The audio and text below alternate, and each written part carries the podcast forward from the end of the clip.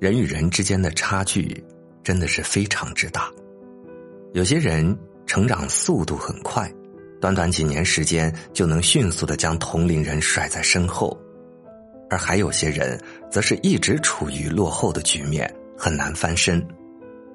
有些人才华横溢，好像没有他不擅长的事儿，这个也会，那个也精通，浑身都在发光。而还有一些人呢，则是比较平庸，没有一项特长和亮点。有的人活一辈子能抵得上别人活八辈子，生活丰富多彩；而还有一些人的生活则是枯燥无趣，如一潭死水般，毫无生机和波澜。鉴于这样的现状，一个很多人或许比较关心的问题就来了。都是两个肩膀扛着一颗脑袋，都是每天只有二十四小时，这种巨大的差距到底是怎样造成的呢？有人认为是因为起点高低不同，所拥有的条件不一样。这个原因我也是认同的。不同的起点和出身，注定会有不同的人生。但为什么很多条件相差无几、起点差不多的人？也会出现截然不同的人生走向呢。胡适先生有句话，也许能解释这个问题：一个人的前程，全靠他怎么利用闲暇时间，闲暇定终身。对此深以为然。人与人之间的差距，往往就是从下班后闲暇时拉开的。在这段时间里所干的事儿。将会决定我们的层次和结局。为什么胡适先生说一个人的前程全靠他怎么利用闲暇时间呢？道理其实很简单，因为时间花在哪里，往往收获和结果就在哪里。职场上那些始终徘徊、挣扎于底层、多年来无法升职加薪的人。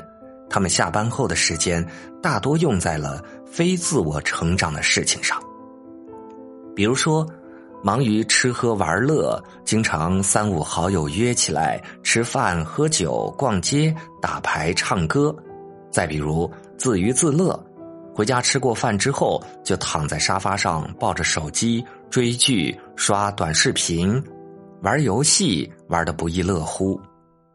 他们自然也知道学习和成长的重要性，但真正到执行这个层面，他们往往又是做不到的。人最痛苦的地方，通常就在这里：知道什么是对的，知道应该怎么做，但就是做不到，并且也不甘心面对做不到的后果。所以，很多人的状态是非常矛盾的：一边吃喝玩乐，一边又懊悔不已。而反过来看，那些成长很快速的一群人，他们之所以能迅速的脱颖而出，将身边人甩在身后，往往并不是他们的天赋有多高，再或者是运气有多好，最本质的原因，其实还是他们更努力罢了。有些人在下班后的这段时间里，往往都在忙于成长，让自己变得更好。或是做一些对未来发展有益的事儿，比如说，有些人会在下班后花大量的时间恶补专业技能，努力提高自身的工作效率，因此他们才会在工作中有越来越出色的表现。再比如说，有些人会在下班后给自己报培训班，学习一门外语或技能，或是考一个证书，因此他们才会表现的才华横溢。十八般武艺，样样精通。这个世界虽然有诸多的不公平，但有一点还是比较公平的，那就是你的时间花在了什么地方，往往就能在这个地方开花结果。你下班后的时间都用来了吃喝玩乐，而别人下班后则是忙于成长和充电，那么你自然就会被别人甩在身后。所以，从某种意义上讲，一个人的命运或者未来，其实是早就已经注定好了的，就是看你当下做了什么。既然说时间花在哪里，收获就在哪里，那么我们在下班以后，时间应该花在什么地方，才能让我们的人生越来越好呢？其实，主要集中在五件事上。首先，提升现有技能，提高效率。有对比，往往才有差距。同样的工作，张三需要半天，李四只需要一小时，而且还是高质量的完成。那么，李四的发展前景显然要比张三好得多。下班后的闲暇时间，请一定要努力提升自己的业务能力，提高工作效率，让自己与身边的同事相比起来有着绝对的优势才行。其次，开发新技能，丰富新装备。俗话说“技多不压身”，除了提升现有的技能之外，我们还应该努力的开发新的技能，丰富自己的武器装备库。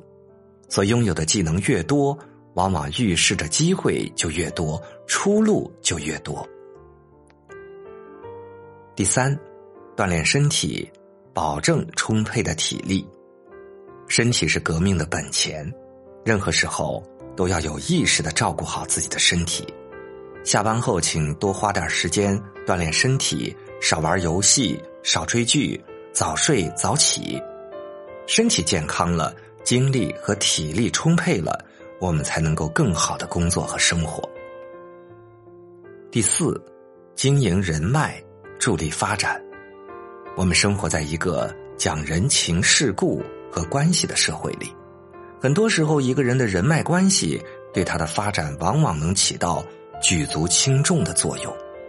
优质的关系会让他走得更顺畅。值得一提的是。经营人脉是有必要的，但千万不要盲目，不要忘记或忽略自身的成长。第五，耕耘自己的精神世界。